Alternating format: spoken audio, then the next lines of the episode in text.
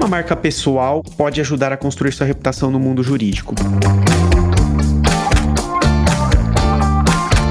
Este é o Juridicast, o seu podcast de marketing jurídico, e eu sou Leandro Ramos.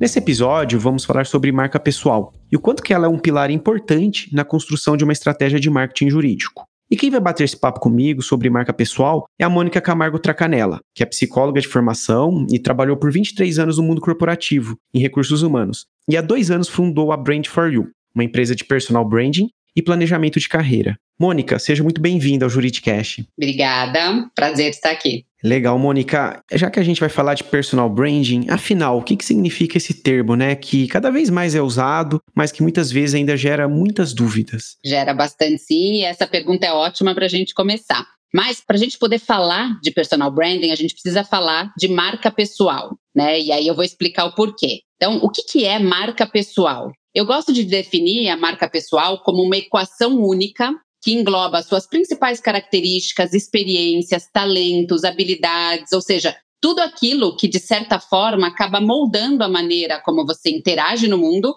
como você gera percepções e sensações nas pessoas ao seu redor. Então, a gente pode dizer que marca pessoal é aquilo que faz de você você. E por que, que eu quis começar falando do que é a marca pessoal? Porque o personal branding é o processo de gestão da sua marca pessoal. E aí eu estou falando de uma gestão intencional e estratégica. O que, que, é isso, né? Você saber exatamente o que você precisa fazer e como você deve usar a sua marca pessoal a favor dos seus objetivos. Então, você conhece a sua marca, você conhece os seus diferenciais e você ajuda as pessoas a entenderem esses diferenciais. Legal. E, e, como que esse trabalho de personal brand, Mônica, ajuda nessa diferenciação profissional? Quando a gente fala de personal branding, marca pessoal, é muito importante isso. A gente está falando de diferenciação. Uhum. Então, conhecer as forças e os seus diferenciais é o primeiro passo. Feito isso, você precisa viver esta marca, né? Então, nada é criado, nada é construído. Você identifica a sua marca e você vive, né? Se apropria e vive essa marca de forma consistente e coerente, de forma que as pessoas entendam os seus diferenciais.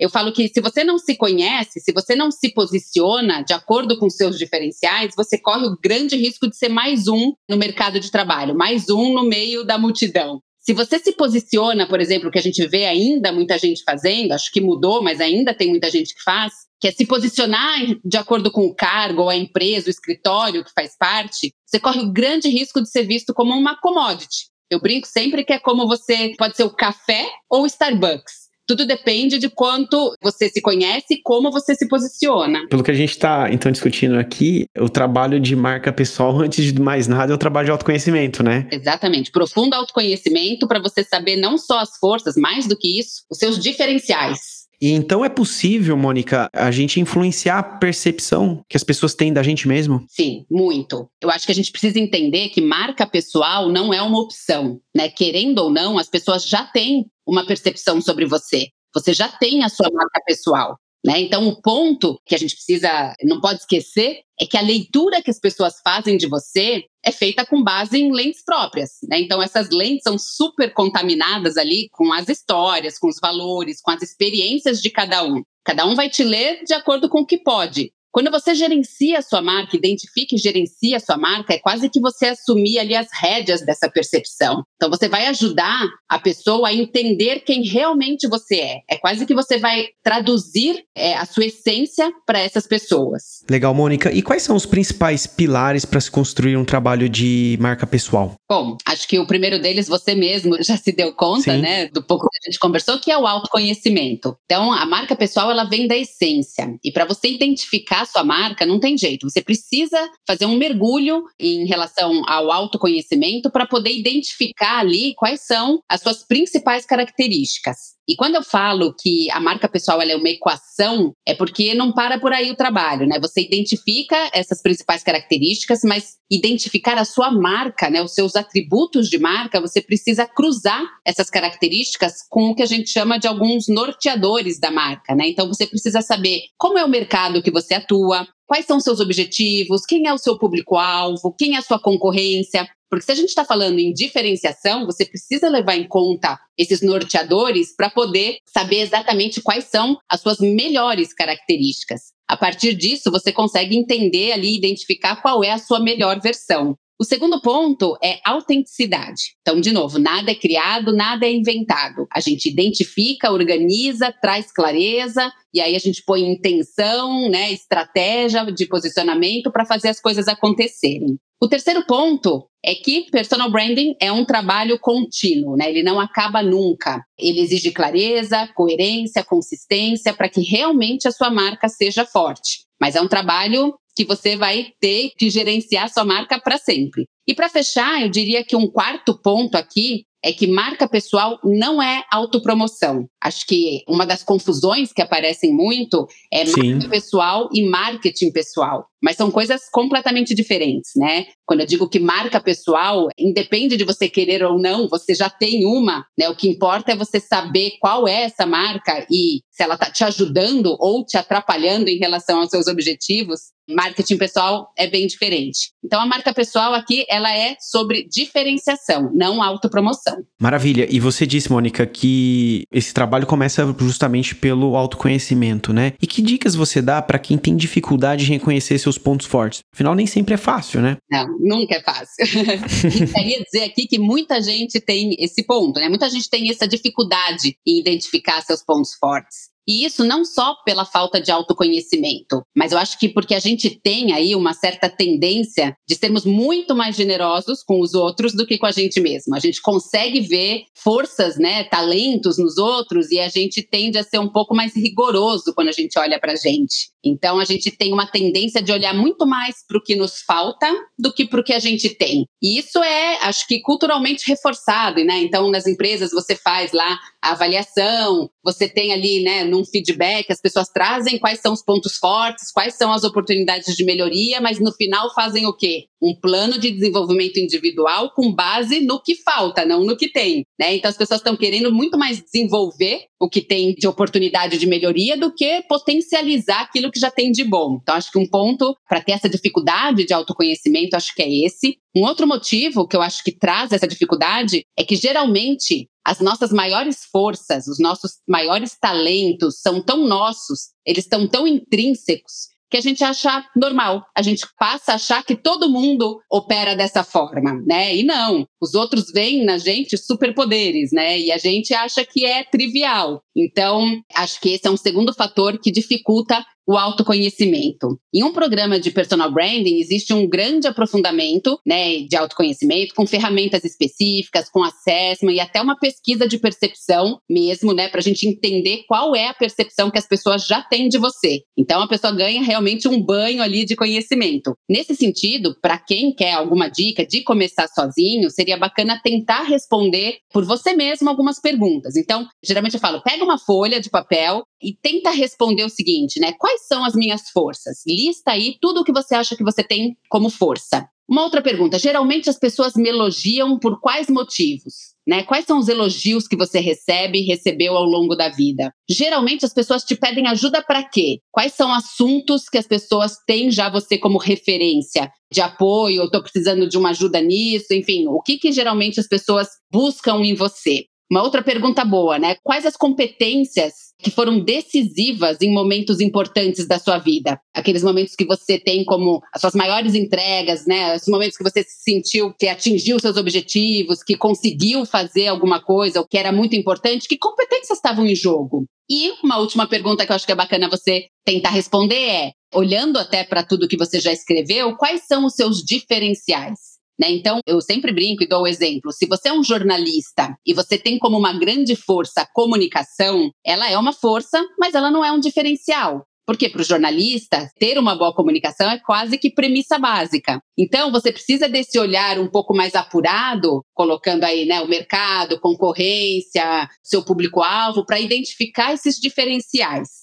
Feito isso, você pode convidar algumas pessoas que você se sinta confortável e acha que elas podem agregar de alguma forma, convidá-las para responder isso sobre você. Perguntar mesmo, olha, eu estou fazendo um processo aqui de autoconhecimento. Quando você pensa em mim, o que, que vem à cabeça? Ou quais são realmente as minhas maiores forças, os meus maiores talentos? E aí você tenta combinar essas duas listas, né? E entender, assim, aquilo que você acha e o que as pessoas veem, né? Onde tudo isso se encaixa. Acho que isso pode ajudar para começar a trabalhar o seu autoconhecimento. Legal, Mônica. E você disse agora há pouco que um trabalho de personal branding não pode ser confundido com um trabalho de marketing pessoal. Então, nesse sentido, como não transformar um, esse trabalho de marca pessoal em um grande monólogo, né? Ou ainda numa comunicação muito centrada no eu, que a gente vê muito por aí, né? Sobretudo no universo digital. Exatamente. É o que a gente começa a ver muita coisa acontecendo. E acho que, até antes de responder a sua pergunta, estou abrindo um parênteses aqui. Sim. Que às vezes eu ouço de clientes falando o seguinte: olha, eu sei que eu preciso de presença online, que eu preciso trabalhar né, nas redes sociais, mas eu vejo tanta coisa ruim, né? Tanto excesso, tanta mentira que eu prefiro não fazer nada, né? E aí o que eu tento trabalhar com essas pessoas é o seguinte: entre o que você vê e não concorda e o não fazer nada, existe um caminho longo, né? Que você pode escolher. Não é tudo ou nada. Você pode fazer de acordo Sim. com o que você acredita, né? E respeitando ali os seus limites, os seus valores, enfim. Mas é um parênteses para complementar o que você falou aí. É, como eu disse, assim, marca pessoal ela não é autopromoção. Então você não precisa, né, quando você fala ah, o risco de virar um monólogo, assim, você não precisa falar sobre a sua marca.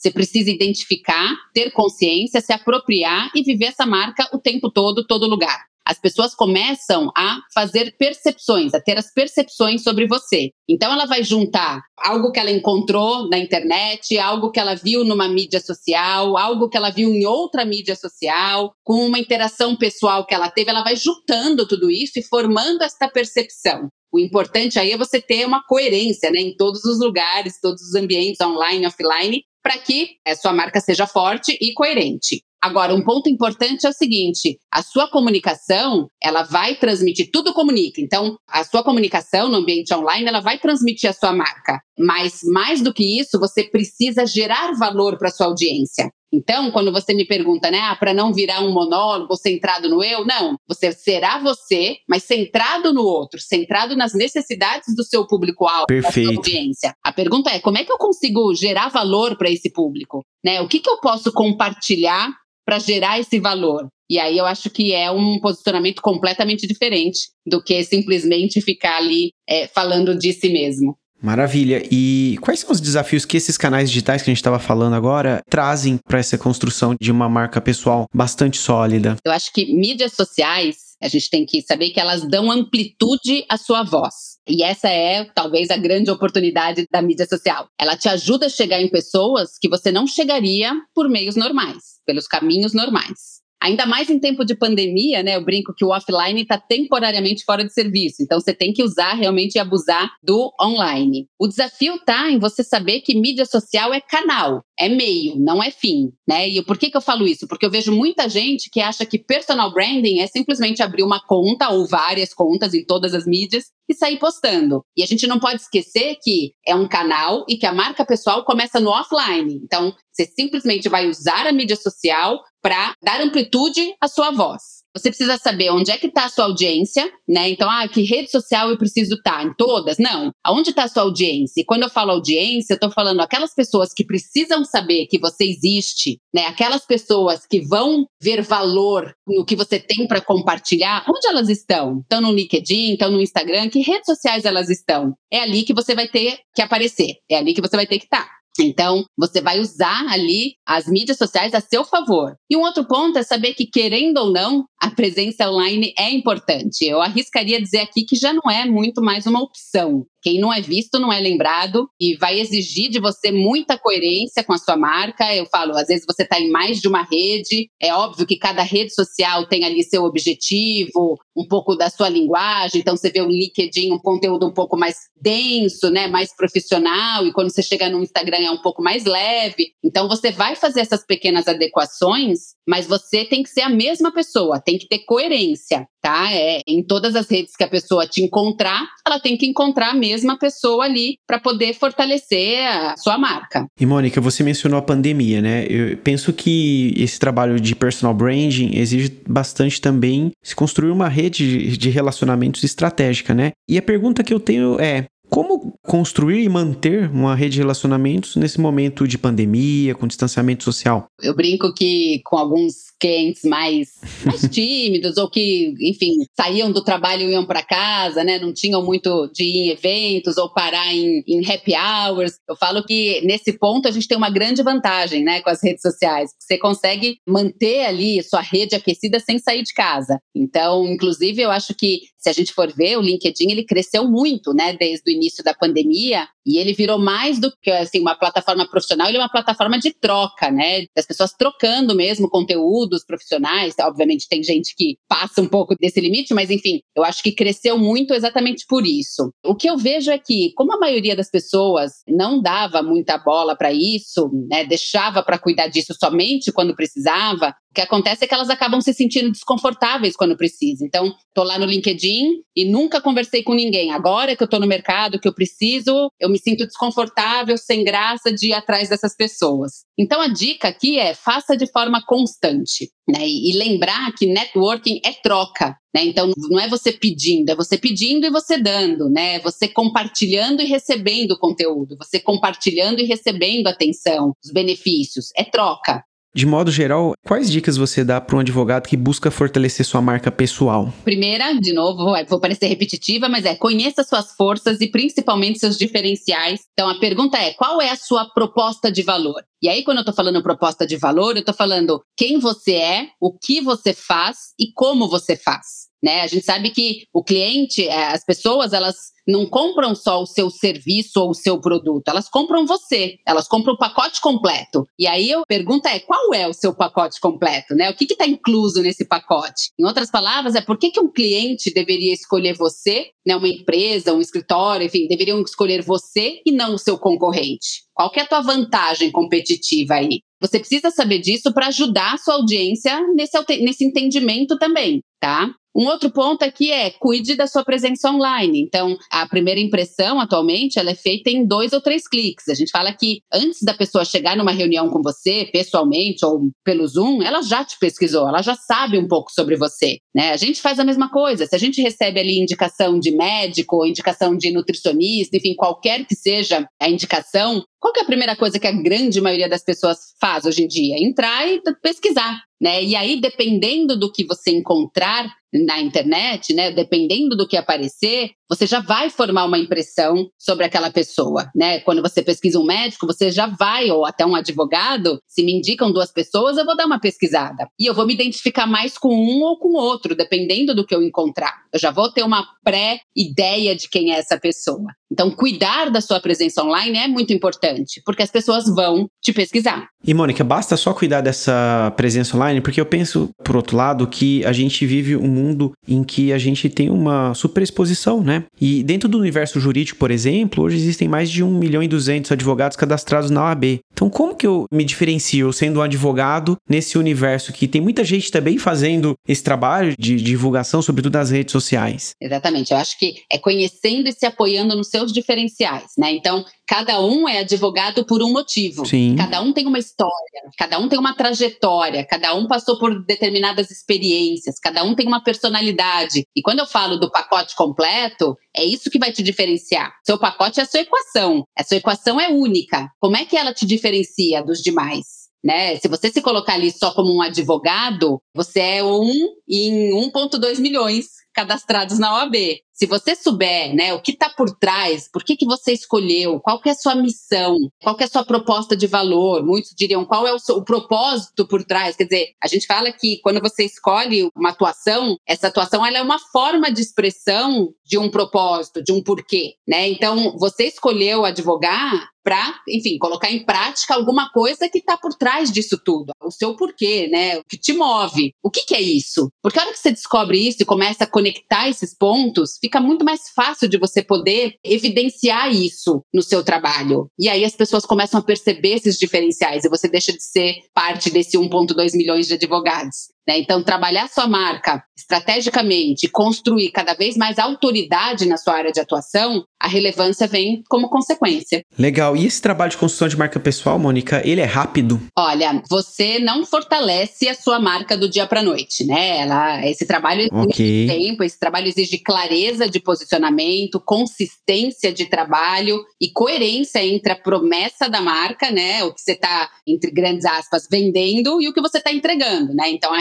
real entrega dessa marca. Os resultados, eles vêm rapidamente, mas é o que eu disse, é um trabalho que não acaba nunca. E tem um tempo médio para quem faz esse trabalho começar a ver algum resultado ou, ou não dá para estabelecer um, um, tempo médio? Olha, não dá para estabelecer. Você começa a ver isso muito rapidamente, porque imagina uma pessoa que nunca fez nada e começa a se posicionar, começa a alinhar tudo isso, né, e se posicionar com essa clareza as pessoas começam a perceber, então, tanto no ambiente de trabalho quanto na interação online, isso começa a aparecer ou uma pessoa que fazia, mas fazia sem, eu falo, sem a estratégia, sem a intenção, então já estava lá, né, tentando falar um pouco sobre si ou tentar compartilhar um pouco de conhecimento. A hora que você põe estratégia nisso, né, traz clareza e faz de uma forma intencional, sabendo exatamente o que você quer fazer, isso vem muito rapidamente. Legal, Mônica. E trazendo um pouco alguns conceitos de marketing aqui, a gente tem ouvido falar muito sobre a humanização do marketing, né? Nesse sentido, grandes empresas buscam humanizar suas marcas, por exemplo, né? E no campo individual, um trabalho de personal branding também passa por mostrar profissionais mais humanos e vulneráveis? Ou ainda a gente fica preso àquele modelo que a gente tem que buscar construir a imagem de um, profissional forte, inabalável, como se fosse um super-herói? Passa sim, eu acho que a autenticidade é a palavra-chave aqui, né? E a autenticidade pressupõe vulnerabilidades. Cada um tem as suas, não existe super-herói, todo mundo tem vulnerabilidade. Então, você tentar mostrar uma imagem de quem não tem isso, né? Essa imagem do super-herói, ela não se sustenta. Ela é quase que não é real para as pessoas que te acompanham, né? Então, poder contar a sua história, né? Falar dos seus erros, falar dos seus acertos, das dificuldades encontradas, tudo isso ajuda não só a você compartilhar um pouco da tua trajetória, do teu conhecimento, mas ajuda a inspirar e conectar. Né? As pessoas conectam com pessoas, elas querem saber quem é a marca por trás da marca, né? Quem é essa pessoa que está falando? Óbvio que o que você vai mostrar sobre você, né? O quanto você vai mostrar é uma escolha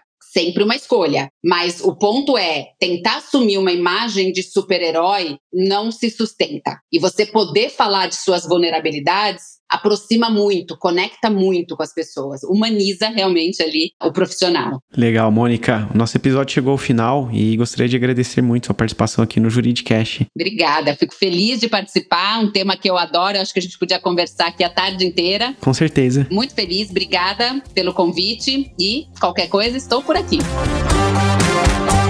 Gostou desse podcast? Então compartilhe o episódio nas redes sociais e acompanhe o Juridicast, produzido pela agência Javali, especialista em marketing jurídico. Um grande abraço e até a próxima quarta-feira, às 7 da manhã.